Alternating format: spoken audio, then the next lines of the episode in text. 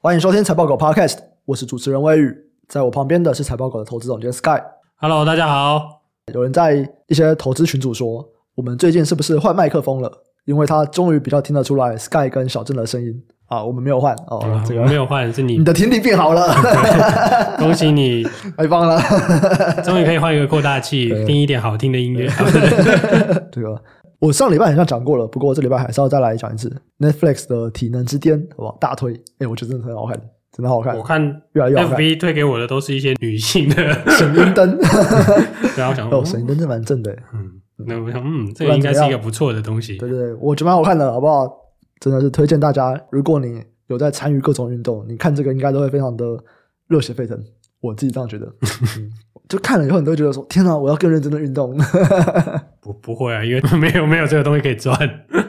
没有，你就觉得说：“哇，这些人真的好厉害哦，真的是挑战人类的体能巅峰啊那你为什么看《极限体能王》的时候没有跟我讲这个？！”我觉得看这个东西真的很热血，这比那个《极限体能王》还要热血很多诶，好不好？还是推荐大家去看。那今天我们要讲的东西蛮丰富的，所以我们赶快进入到主题。我们今天会讲两个东西，一个我们会讲餐饮业，然后再来讲一下半导体。啊，半导体这边最近巴菲特的十三 F 出来了嘛，我、卖了台积电，这个也蛮有趣的啦。好，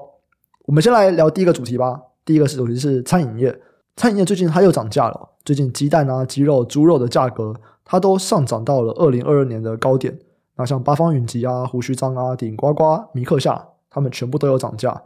八方云集在二月十三号宣布，它锅贴还有水饺平均价格涨了五趴，那主要还是在反映这个原物料成本哦，包含说鸡蛋涨幅有三十趴，啊沙拉油啊调理油也都涨了十一趴，哎，所以从这个消息出来以后啊，食品股其实都有在涨价，那大概也都涨了可能六趴七趴左右。诶这次涨价跟二零二一年第四季的涨价有哪里不一样吗？说真的不一样吗？诶，好像也没 有， 没有就涨价。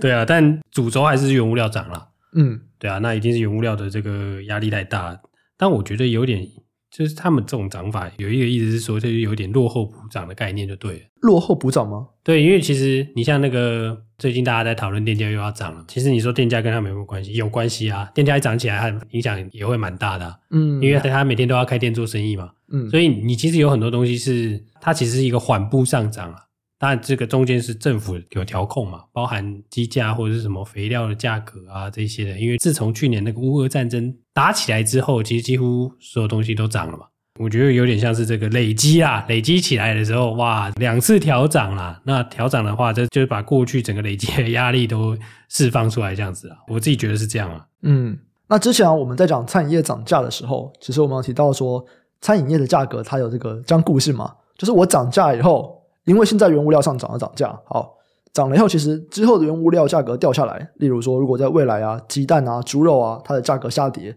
诶，八方云集他们是不会涨价的，他们的价格就是涨价后的价格了。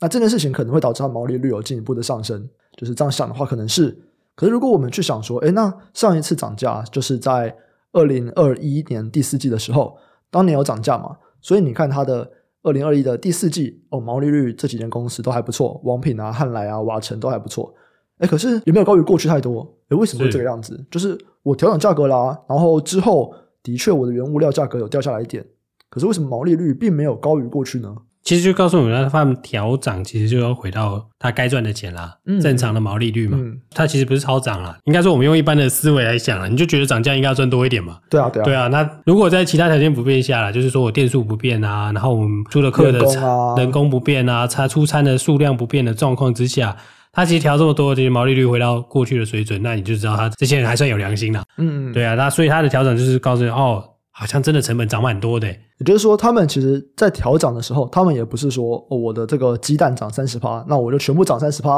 然后未来如果鸡蛋掉下来一点，跟过去只涨了十趴，诶那我就有多赚很多。诶其实看起来也没 有，所以现在就没有跌啊， 所以就跌不多啦，对啊，所以那个东西要你要反应还有一段时间，但不管怎么样，就是表示至少他们这几次的调整，就是你说他们有调足嘛，就至少让他们可以回到他们过去正常获利的水平了。这应该在那个八十六集应该有提过嘛，对不对？嗯就是这也是为什么食品业大家都觉得这种餐饮或是食品业啦，其实主要是食食品业这些，如果你的竞争力维持的话，其实它算是蛮抗通膨的啦。嗯因为它会一直调， 对对对，它调整能力还蛮强的，有吗？大概也都是一两年调一次吧，两年、三年调一次，对啊，所以我不知道为什么新闻特别喜欢拿胡须章当靶，没有岛内是不就是是？因为讲其他的大家没听过嘛，对不对？我这胡须章也才一百多家而已啊，不过你要讲卤肉饭，有比胡须章更有名的吗？没有啦，讲金峰吗？哦金峰涨金价，峰好 吃啊，金峰只有一家而已，啊 我觉得金峰唯一赢胡须章的一点就是金峰开比较晚，可以吃没有宵啊夜，还卖一不是些不奇怪行的东西，胡须章没有卖啊，哦，肉羹不错，好不好？肉羹不错，啊肉跟很多都有卖啦。呃，我觉得金峰的肉羹不错啊。我以为你会讲什么怎么老水汤之类 的啊，你知道公司附近开了一家鳝鱼意面，哎，我觉得蛮好吃的，在一通街那边。好远。啊嗯 我今天中午都去吃，好不好？这个呃，南京附近或者松江南京附近的人，欢迎去吃一家新的鳝鱼意面。Google Map 找不到，它应该没有涨价吧？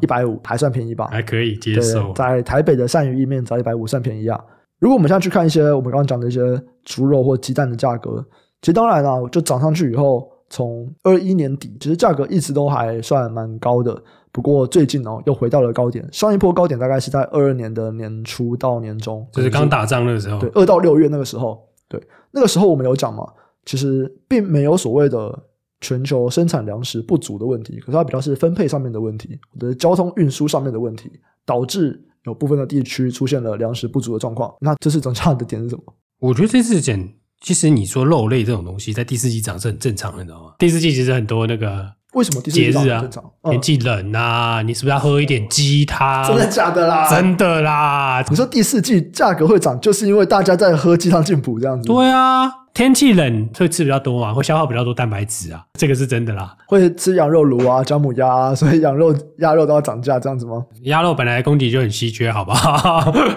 鸭跟鹅本来就稀缺，好不好？嗯但我是说大宗的啦，鸡跟猪啦。嗯，如果极端一点啦，对，猪也是怕冷的，好吗？鸡也是怕冷的，气候极端一点，它们容易死掉啊，嗯，这也是一个啦。对，那反正 overall 来看，就就是说过去的季节性是长这样嘛。那最近看起来这一次，我自己觉得啦，比较偏向季节性的这个涨价，就就是因为为本来基期就还不低，对再加上季节性的需求又来了，对所以对会让对我对们这一次对涨价又涨到一个之前这种，比方说粮食危机的状况。对，而且它其实有一个重点是说，因为像猪肉涨很多嘛，嗯，但我们之前有提过，你猪要长大需要时间嘛。对当然，你像小麦、玉米喷爆的时候是二零二二年，可能三月，对对对，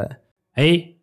一年到了，嗯，小猪终于长大了，是不是会有点贵？但它成本真的是就是比较贵嘛，嗯，对啊，所以这一段时间还是高价的玉米养的猪嘛，从猪一只猪，如果我们开始说，哎，现在我们猪肉不够了，然后我们要开始多养几只猪，多生几只猪，到我们真的可以在市场上面卖猪肉，这过程大概要多久啊？应该要一年吧。当然看你养多肥啦，嗯你要养神猪，那也是离群值嘛。我说一般来说，你可能是像猪仔整、猪，嗯， 小猪仔，我们一般吃的猪肉不是猪仔吧？猪仔吗？不是啊小啦，从小猪仔开始养啦。嗯，对啊，对啊，所以我就说，可是你要养猪，你也要有猪仔，你也要生生出来啊。没有它，因为它那个产业链分很细嘛，嗯有人是专做种猪的啊，种猪就生小猪，小猪就拿去卖掉啦。嗯那我们现在专只是养猪户嘛，还买对小猪仔，他总不会弄一大堆种猪在家里吧？嗯，画面很不堪，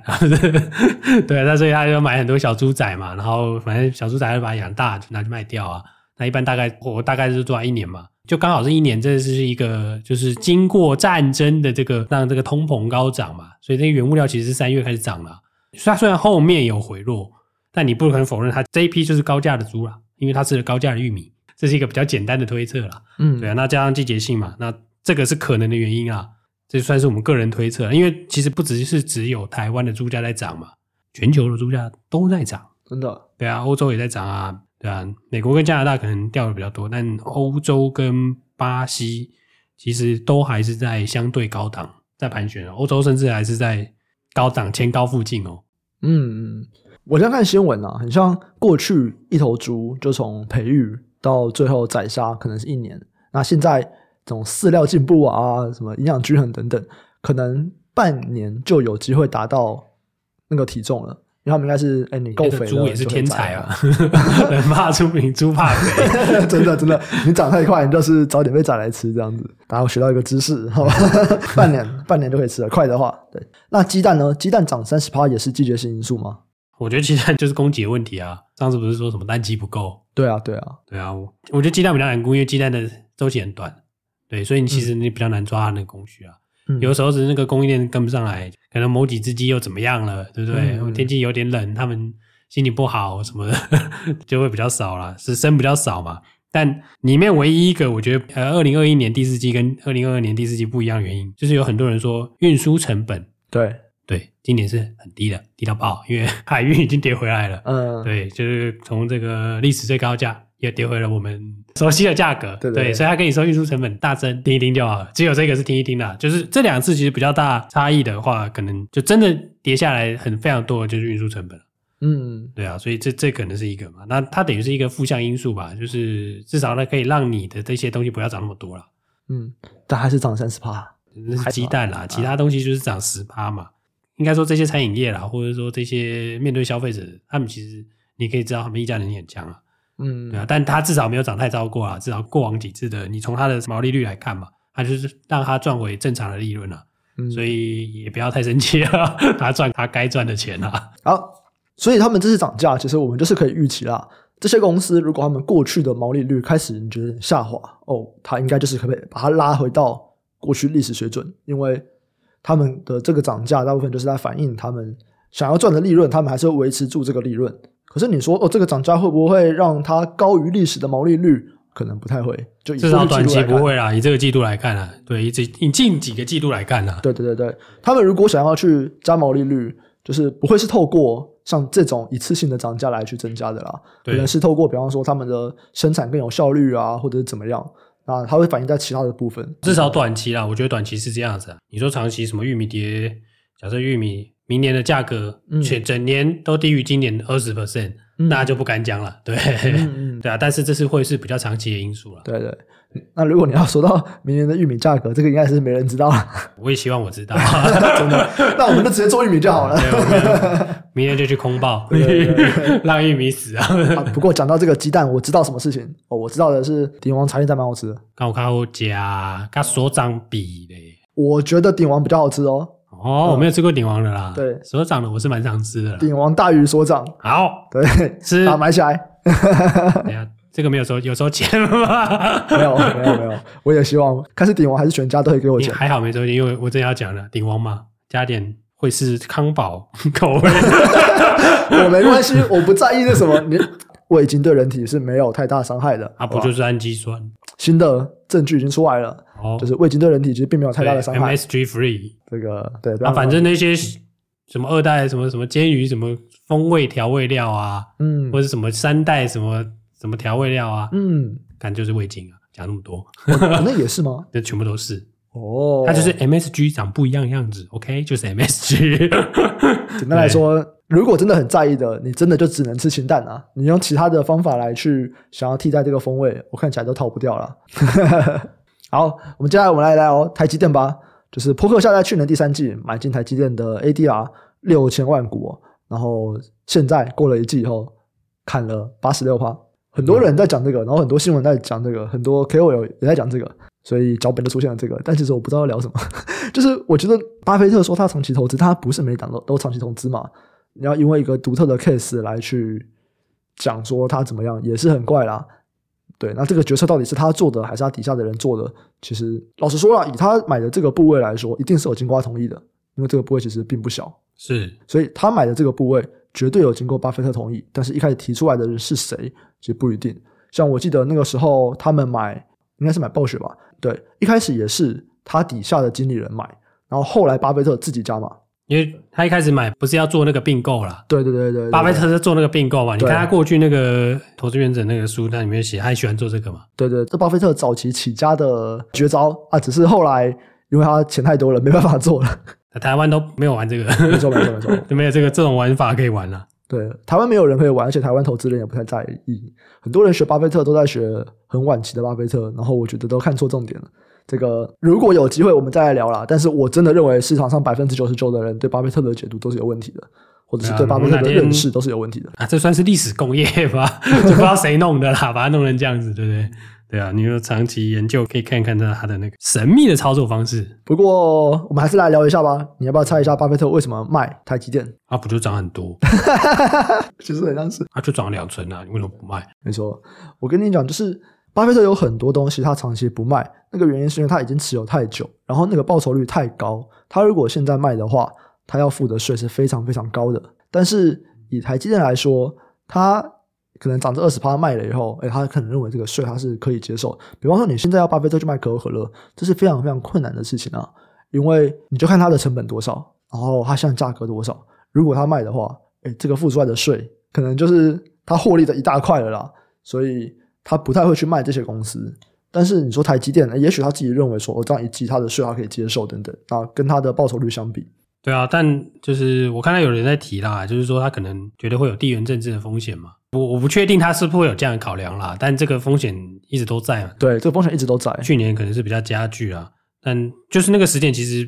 第三季应该也是有考量到这个吧，就你要说，我、现在才注意到，说哇，其实台湾有地缘政治风险，然后你说三个月前没有注意到，这也很怪啊。对啊，但我我不确定是不是主要原因啦，但反正这是这是我们自己在猜嘛，对不对？不过也要考量到一个，查理孟格跟中国很好， 有没有可能他有些消息？如果巴菲特真的是用地缘政治卖的，那就危险了。真欸的耶，嗯他好像啊他好像蛮深套阿里巴 巴，对啊，就是其实巴菲特本人可能没有这么明显的偏好，但查理蒙格很明显他是跟中国蛮近的嘛。对啦，这是我们预测它的这个比较不是偏就是它营运的问题啦。说实在，如果真的真的买卖股票，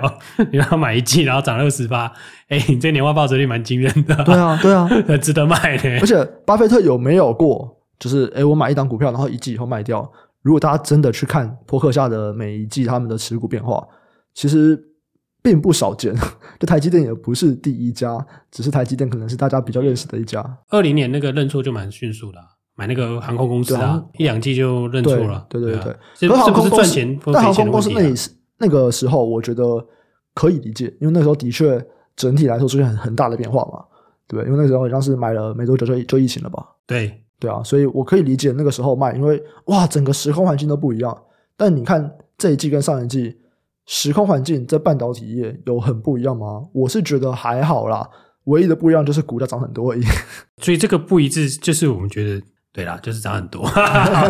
就 真的有你去看就涨很多啦 赚的有对点多，哎，不错，卖一些。然后当然这是一个那个啊猜测嘛，对啊，因为其实我们在呃一百八十五集有提过，嗯，就过年前那一个啦，过了一个月，就是你说半导体施工有没有很大的改变？哦，我想是没有的。真的没有，真的没有。而且如果说有的话，也是往好的方向有，所以可能就是对于展望变好了一点，然后股价涨了非常多，这个应该就是在过去三个月唯一的差别了。因为这如果是过完年之后，科技业有什么很大的事件的话，没有欸诶、就除了 AI 以外啊，可是你要因为大家很疯 AI，然后就是下单，然后把 台积电灌满的机会好像没有那么大不。太可能。我们在上一集我们聊过了嘛，就是以目前来说，这种 Chat GPT 或者是我们讲 AI 绘图，对于台积电的帮助还是蛮小的啦。就目前来说还算小啦，但你说对对长远来说，当然我们可以想象嘛，嗯，三五年后哇，所有的搜寻都会有那个不止搜寻啊，我觉得这种搜寻也不够，这一定是要各行各业都非常普遍的在采对用哎搜寻，可 AI 能是一个大家现在有在用入门口吧。对啊，对对对，因为讲到这个，你有去你有去申请吗？我有申请，但一直没有给我啊。哎哎呦其他人都有啊，我都没有。我知道什么也意思有，哦，只有你没有。 我是打算要帮台电冲一下营收。 你知道这个超酷的，因为你有看到微软的 demo 吗？微软后来有个 demo 的影片，就是你去那个 Gap 它的财报，它就是一个 PDF，哦那个网页就是嗯 PDF，、然后你就可以跟他说，呃，这一次他们这个季报的重点是什么，他就帮你整理，然后你还可以跟他说，那你帮我跟 Lululemon 比较它的财务数据，并且帮我画成表格，然后他真的就会画成表格。当时我看到这个 demo，我觉得看超帅的，就是天哪，你竟然可以，竟然可以做图哎、不用 Excel 对啊，你自他自己帮你做出一一个 Excel 来，然后帮你做同业的那个数据的表格，哇，太酷了吧！然后我今天我就是早上开会嘛，然后我们就要分享说有没有看到什么不同的东西，我就要分享这个。然后我在查资料的时候就发现，他不是先叫这个 AI 去整理这一篇季报的重点嘛，对不对？诶嗯，里面有两题整理错了， 那个数字写错了，然后哦我就跟你讲，没有在发表 会上，所以股价不会跌嘛然。后真的有人就是很多人在写那个文章，就说这个微软在 demo 的时候 AI 出错了，就是他们发表会上面，因为你就是一个 PDF，然后它列出来五个摘要的重点，不会有人真的知道说，哎、你这边数字不对哦，没有人真的记得嘛。所以反而是结束以后，大家认真的去看它的这个摘要，才发现说，哎、里面有数字是错的，哦我觉得蛮好笑的。那啊，所以你有去放空吗？没有啊，我还是很喜欢这个啊，我就是我们还是会尽可能的看看说怎么去采用。目前来看，还是很需要很多的人工在最后做校稿或比对嘛，但是整个生产流程都可以快很多，这个我们在上一集都有讲过。然后其实我也跟我们就是其他的团队成员也有说，你看现在 AI 在做投资这边，它也很有这些用处，但是我觉得它没有办法真的很实际的帮助到很多投资人。为什么？因为大家没有办法去问什么是正确的问题，或者是他不知道这些东西对我来说有什么帮助，对投资来说有什么帮助。所以我们其实要做的就是说，这些 AI 能够帮助我们更好的去产生这些内容。那以财报狗的角度，就是我们要来帮大家问更好的问题，我们要让大家知道说，那你在做投资决策的时候，应该会需要经过哪些面向来做判断。这就是我们在设计产品的时候，至少以我来说啦，我在设计产品的时候，我们的规划都是往这个方向走。就是我们了解每个人在做投资的时候，你们需要哪一些元素才可以判断。那我们就是尽可能的快速直接给你这些元素，这样。总归来说，这个好像在讲半导体。 好，突然所以我们来讲半导体变 黑，拉回来讲半导体。啊，我跟你讲，今天出现超级多文章在讲说，哇，巴菲特为什么卖？我跟你讲，你去看那些文章，跟你问 AI 说，哎、巴菲特为什么卖台积电？那拿出来答案准确性差不多啦。对，啊我觉得还是背后你说那个半导体的起落会比较重要没了。错，所以我们来讲半导体对啊起落啊。对，最近出现了这个传说啊，三星很像要降价抢成熟制程的订单。哇，这件事情其实蛮厉害的，因为传言说三星要降一成左右，而且它目前哦就已经比其他竞争对手低了，它又要再降价抢成熟制程的订单。嗯，这个就看起来很可怕了，就表示说它产能利用率很低嘛。没错，呃我觉得三星这家公司很有趣哦，它就还要降价去抢单。那之前不是有新闻吗？它的那个三星自己的手机是用高通的高阶的啦，它其实用这个东西会有导致两件事嘛，你自己的那个处理器用量会变少嘛，对你自己的晶圆代工投片量也会变少。对，对，所以我一直想说，嗯，到底在搞什么飞机？对啊，这跟这个有一点关系，又不是那么绝对的相关的啊、哦因为它那个是先进制程嘛。对对对对，它这个是成熟制程，那成熟制程降价通常都是说，我们看到这些驱动 IC 价格不好嘛，然后我们看到这些关电源管理 IC 现在价格也不佳，大家都去库存嘛，对所以说可能最近这一季的法说，可能大家试出一些好消息，但是那也是在嗯下半年了对对对，就是说下半年会变好，所以我现在要先这个止盈把它，我先把东西卖掉嘛，我先把现在库存的东西卖掉嘛。我在卖库存的同时，我当然不会继续下单嘛。所以成熟制成当然目前的状况应该是相对不好的嘛，嗯，对，所以这也是造成说大家要积极的去抢单。那联电世界或者是世界先进或是三星这种成熟制程，其实它很重点来说是稼动率啦。所以其实它如果降十趴的那个产能利用率可以填个十趴二十趴，其实会对它的获利会更有帮助，就对了，因为它折旧就放在那里啊，对啊，嗯所以它如果空着，其实对它来说是很伤的啦。所以它其实降价去抢，我觉得很合理。对，那你说它什么时候回来？不就是我们一直在关注半导体的这个 up cycle 什么时候才会真正的开启嘛？对啊，嗯目前看起来大家都估得很好，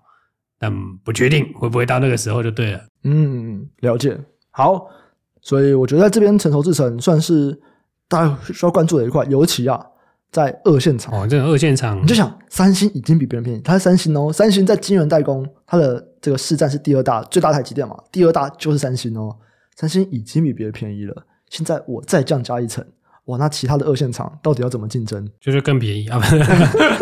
就除非特殊制成啦，对啊，对或者是说你光照本来就是下在这里啊，这种的，你说这种有一些技术上的问题没有办法排除，对你说 Apple to Apple 的话，你一定会选择优质的厂商，当然，就是如果未来有新的订单，你可以想象啊，就是有新的订单，我觉得三星抢到的机会会高很多很多。那台积电以外的厂，他们在未来的成熟制程这一块的成长动能，可能大家都要小心了。现在反正现在因为这个成熟制程这个东西，就是我们之前有提过嘛，我们对那个二八纳米以下非常的担心，呃，二八纳米以上啊，嗯，之前很担心，因为中国过很多嘛，但是过了对过了一段时间，就是哎，中国被禁了，所以突然又不 担心了。对啊，可能是现在可能担心五十五以上的之类的。对，现在担心五十五以上的，对，所以因为他是写成熟制程，我不知道他他多成熟，成熟对到对哪对里对，没。错没错。因为对其实你要讲二八，其实二八对于相对于利基电来说就非常非常好像也先进没有到很成熟，对对对他还算年轻。对对对对对对。对，所以这句话其实就是说，那但比我较们可笼能统了。我们可能会需要去研究一下，说啊对所谓的成熟制成降价，你到底是在讲二八还是四十五，还是五十五以上，还是一百二十几？这边可能要去了解一下。那对你就是不同的制成，它所影响到的厂商影响力其实差很多很多。对，因为这边其实很 detail，因为比如说你联电的二八以下占多少，那那个什么世界先进，它可能都是八寸长嘛，八寸的它的这一些部分的影响会是多少？对对其实对，这就是变得很专业领域了啦。对，所以其实对人家厂商影响的，就是这个影响的效果不一就对了。不过不管怎么样，我们可以知道一个消息，就是说看起来成熟制成的需求还没有起来的很多，所以三星才要降价抢抢市占嘛。呃，因为成熟制成的产品就是这个价格啦，嗯，波动性是比较大的啦。对，嗯所以也看得出来，这个产业目前还在去库存的阶段。对对对吧啊对，这只能是我就就是不管怎么样，释放出来这个消息嘛，确的消息啊。对啊，明确还蛮明确 的。对 对对对对对对对。好，那最后啊，因为之前我们不是有一个听众投资大在问，我们有一个上集啊，下集我们一直找不到时间出来录， 大家时间就瞧不拢，所以我可能就每一集我们就来问个一两题这样子。那我们就先来问第一题，Tony Su 他问说。财报哥有没有在关注美国大麻产业银行法的法案？这应该也是一阵子了，因为这些题目收集都是一阵子之前的事情。Sky 有看吗？我说真的，我没有在看大麻产业银行法啦，嗯，因为那个离我们有点远。呃，我们比较少直接看美股有台湾没有的，就是我们关注其实以产业为主，我们没有关注的产业只有美国，然后台湾没有的。对，所以比方说像采矿，就单纯的矿业，或者是我们讲石油，在单纯在做什么油气服务的这种，这种我们比较不太会关注啊。那我对们会关注的是什么？我们会关注的是，如果美国有这个产业，然后在这个产业链上面有蛮多的台股，这就是为什么我们看很多半导体。其实你半导体有很多，刚刚我们才在跟我们一些产业顾问聊，台湾有蛮多的封测厂嘛，对不对，那是只是做是封是做封测。可是如果今天我们要看车用或者是工业用相关的一些半导体，其实不管是设计还是制造，都还是在欧美。那没错你今天想要了解这个产业，我们就会需要去看美股的部分。所以，我们如果在看美股，其实大部分都是这个样子啦，就是跟台湾的产业就是有串在一起的，那我们就会去研究。可是像大麻，哎，这不好意思，因为它就是太独立了，它这个其实很吃地区性，嗯，而且又是法案。我觉得法案这种东西就是很 localize 的东西哦，譬如说你各国的这种什么软体啊，比如说人，我们刚刚有跟朋友聊到人资的东西嘛，嗯那你你台湾劳基法跟美国劳动法律一定不一样嘛，嗯，对啊，所以你这个就要有在地化的问题，很难赢当地人呐、啊对，这是我对这种法律的这种很适合在地的这种产业，你其实外国人比较不容易去理解。当然，这是我个人的看法啦。嗯对啊，当然也有可能在美国生活很久或生活一阵子，你对这边有了解，那就是不在此限嘛。但我们财报狗是比较少看这种，就是只只有美国当地有的特殊的这种行 业吧。如果我们之后有问到专门在投资美股的人，哎，我倒帮你问一下。嗯好 对，最近可能会找 Frank 啊，我帮你问一下。下一个是嘉义张先生，他说二十大习近平登基大典，这个是有办法从产业面来分析需求的影响吗？那地缘政治是不是我们自己在操作的时候会考虑的因素？哦，这个有两题哦。第一个是二十大习近平登基，这个有办法从产业面来分析需求的影响吗？呃，二十大比较局限啦。那我我这不样讲讲登好基，了，就不要管登基好了，我们就讲对对对对他每年，就他每五年都会有个就是十九大、啊十对八对对大、对20几大几大几大或者是这个什么呃一些特殊的会议啊，OPEC 啊、因为我们、 APEC 因为我们啊，都知道嘛，中国就是一个计划发展的一个国家，是所以其实他们的这个计划会不会影响到产业？哎，绝对会。绝对会哦绝。对会他那个什么十八大啊、十九大那些，他那个每五年那个计划是一定会没的。错，但开会本身是一个催化剂，很有趣哦。嗯，嗯对，我不知道大家有没有记得这个过去几个历史，就是中国每次要开会的时候，他就会要求那个地方要蓝天在线， 要看到天空没。错没对错，那就告诉你什么，产能利用率下降， 大幅下降，哎、你会觉得说好像好像很不好，没有那个如果你有生产那个东西，对恭喜你 错没，短期大家买不到，他们会找你买哦。 嗯，所以有几年就是那个、啊、雾霾，大家会看北京有没有雾霾哦，北京有雾霾了，大家现在北京要开会了。赶快来买这个 北京附近有工厂的这个相关的，就是会受到影响的产业啦。光开会就可以投资了，跟啊奥运拿世足都有点像。对啊，因为有有两年就是因为这样子化学原物料喷爆啦。对对对对，对啊，就是因为它规定那附近发放有几百里的，就是你要降载，嗯你，就是每天只能开半天，水泥厂、钢铁厂全部都要对，你就关不准开，对对我看到你就不准开，等我开完会你再准开，对对对对对。对啊，前面就涨爆了， 很有趣，但这真的是一个奇妙的现实， 对不对？那这个这些计划，这个五年发展计划里面，我们会去看什么东西？我去看他主要关注在哪些产业吧，因为他他是真的会放钱啊 然，后，然后全部避 开，啊当然不会啦， 政府进来，中国进来，全部避开。 啊没有，他有很多都是那个啊内需的啊。嗯，譬如说，他们说哇，我们今年又要盖多少的房子啦？嗯我房子是比较 general 的讲法啦，那就是他可能会说有做多少的铁路啊，嗯 所以他有一年就是说我要盖爆高铁嘛，就有相应的这种铁道公司就会上涨嘛。啊，那个时候还是中国南北车， 对它后来合并了，就是它会有一些产业区你去看。那像是过去也有一次是那个去产能嘛，嗯，大家就有写在那个里面嘛，然后说我钢铁是要去掉多少，然后水泥就去掉多少，对，哦，对那次其实就有，那次其实很猛。哦，对，对那钢铁去两次，然后水泥可能是一次，最近几次啦，最近几年来看的话，水泥去的那次去很多哎、你看台泥从二三十块涨到五五六十块嘛，对对对啊，就是因为你那个东西，就是因为这个东西啊，对对啊，只是说它可能是一个很大的一个计划，所以你要没错去看细部，你要去拆解说哦。他有没有可能这样做？那他如果告诉你要这样做，那他什么时候要这样做？这个这个就进入到产业的细节了嘛？ 对。那这个就是需要一些追踪跟分析啊。而且其实，在看的时候，到底在看哪一个环节也都不一样。是比方说，你刚刚提的一个是，假设它要盖铁路好了，好，那可能会需要大量的这个铁矿的相关的原料，或者是相关的一些设备。好，那这个东西它可能是受惠的。但是如果要加的是说，像过去也有一次，刚开始要发展所谓的半导体，或者是像触控荧幕这样的东西，哇，这个东西可能就是单纯的砸钱补助。那相关台厂其实就会非常非常惨，因为别人虽然成本比较高，但他可以卖的比你还要便宜，因为他赚的钱是政府的补助的钱。中国都会很常有这种商业模式啦，就是我虽然成本比别人高，但没关系，因为我可以赚到政府补助的钱。那我补助个三年五年，我到时候成本就是全球最低。所以中国其实很常这个样子，那就要想办法去避开嘛。那还有一种就是说，诶，当你过去补助了很多，然后有很多没有用的产能， 像我们现在就有看到很多，之前很像在哪一集也都有提到嘛，就是有当时哦在想要做半导体，然后建出来的这个厂，啊现在完全不能用，拿来养鸡这样。对啊，所以是真的就是中继电啊， 总几点 对。然后像刚可能还有什么呃多余的钢铁或者水泥，他们要退场，它其实非常非常明确。你这个说，哎，我要开始整并，或者是我要开始把一些比较落后的厂商把它淘汰掉，这个对整体产业来说，绝对都是一个非常非常大的帮助。 对啊，所以但怎么看呢、哪个环节嗯其实都有差啦。对啊，因为我们事后都讲屁话啦，但是实际上那个观察是要很久的啦。没错没错，哦对，啊这个也分是析一跟点观察要花很多时间啊、就是你五年计划，他们都五年计划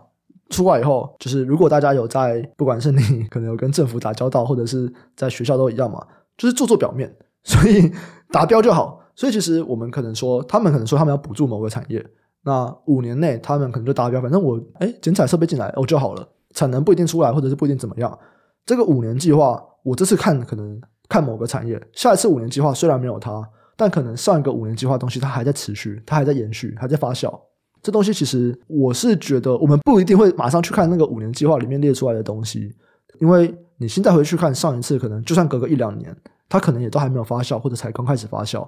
所以你就知道有这件事情。然后只要看到中国政府有这个计划政治相关的产业，可能都会需要关注一下。对，分析的时候也是，因为这就是一个非常非常特别的， 没有，这就是计划经济嘛。对，非常非常特别的方法只。是说计划经济跟他们不再跟你讲成本利润的，对 就反正全世界都这样啦。对，有其的实时也候还是硬要弄就是这样啊。其实台湾很多也是啊，台湾啊也是啦，这没有办法分什么。对，然后我那天看到，就是我是台大土木嘛，那我们的一个教授也蛮有名，就是李宏源嘛。然后我那天才看到，就是李宏源上朱雪恒的， 我我在那个短影片里面看到，啊，上朱学恒，我没听错啊，因为毕竟李宏源老师他是他算是偏国民党那边的嘛，是所以他上朱雪恒的节目，然后他就在批评，他就在说他才刚从越南回来，然后他在越南那边也去看他们的风力发电，然后他也有很多就是在做风电的朋友，他们说台湾很夸张，就台湾盖个风机是越南的三倍，就越南可以盖三只，台湾只能盖一只。就当然你知道，因为他上朱雪恒的节目嘛，所以他的立场一定是说政府在浪费钱，但实际上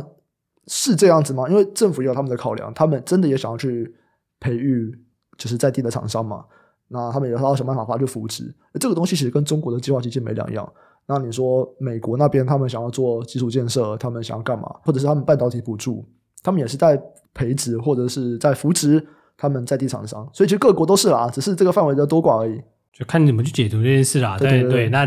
反正这这种研究也是让我们了解这个世界的一个方式啦。对对对对，没错。对啊，没错哎所以你说会不会看？当然会看 啦、没错，这个我们一定会去看产业。你说分析需求的影响吗？我觉得不一定是需求啦，大部分是在分析供给的影响。对，就看那个它的政策或法令是怎么变了、对对对对对。好重，点是变化。那刚刚这个是讲产业面，那还有一个、哦、就是地缘政治会是我们在操作的时候考虑的因素吗？绝对是的、啊。这个我就要看呢、就是所谓的地缘政治指的是哪或哦你一说块？操作啦，或者是你应该说研究，或者是你指的是哪一块的话，对啊，中美贸易战不就是？对，没错，中美贸易战就啊，是，然然后后半导体禁令就是啊，会半导体建立，还有像现在很多国家可能要去中化，对不对？很多产品可能要供应链啊对供供应应链链。我们之前有提过嘛，很多车用电子，他们在汽车厂商会要求说，哎，我的供应链要去中化或。是美国有个叫什么捷径网络计划，对对那对这对这是网通的。看，其实这几年很多啦，嗯，拜我们川普大大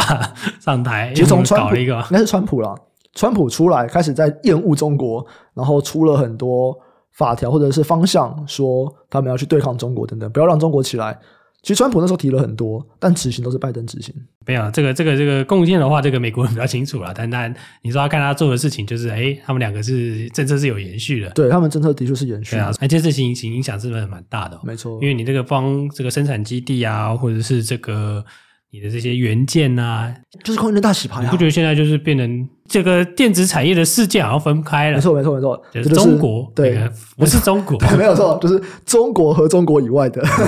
中国和中国以外的朋友们对 对对对对对啊，，所以假设就真的切得很开，那就是两套产能嘛。嗯，对没啊错没错那，厂商就有趣了，厂商有人说：“靠，我原本在中国生产，哎，糟糕了，我原本从中国出美国，要求 哎，美国人不跟我买，那我是不是要赶快移到别的地方去？”嗯，对，其实像这种地缘政治影响很深远哦。我移到别的地方去，好，我现在选选马来西亚或越南，对但是你移过去了会造成什么影响？对，对不对？那你移过去以后，那边就会变繁荣，哎，真的，哎，这个就是又更深一层的嘛，对不对？对，那你又更深一层，就有很大的影响嘞。像包括我们前几天跟呃某公司访谈，他跟我们讲这个新加坡，哦，对，对，新加坡精品最贵。但你说这个东西跟这个地缘政治有没有关系？绝对就是有关系。就很多人香港人跑去新加坡那边，对啊，，你就是金融中心的转移啊。对啊，对啊，呃对你啊，本来就是香港做闭眼基金，嗯，好棒棒。现在就嗯，抠脸， 换去新加坡做，他他够给的。 对啊，但是这是事实啊。这些政策的转移，或者是说这些你说地缘政治的关系，你就真的会驱动这个产业的变化，甚至驱动当地的消费的对变化。对，整个国家的进步啊，等对啊等。但如果今天在讲说。单纯讲台湾的地缘政治风险，提会提，可是不太会影响到炒作吧？至少在截至目前还没有影响到啦。或者是说你你想要放到操作里面，那你就没办法操作啊。就是不买台股嘛，对对啊不对就是买美股。对，那截至目前的话，我觉得就算买美股，也不太会是因为地缘政治的影响啦，就真的是我们可能看好美股的某几档股票涨幅会比较高，所以去投资美股，比较不是因为说哎想要去分散这个地缘政治风险等等的。对啊，在目前为止是这样啦。好，没问题。那这集啊就先到这边。喜欢听众啊，记得按下订阅，并且分享给亲朋好友，给我们五星好评。如果想要给我们支持或者想要给我们建议的啊，都可以留言给我们，看是要在 Apple Podcast 留言或者是 YouTube 留言都可以。有业务合作需求的朋友，请参考资讯栏的业务合作信箱。感谢大家收听，我们下周再见，拜拜。拜拜。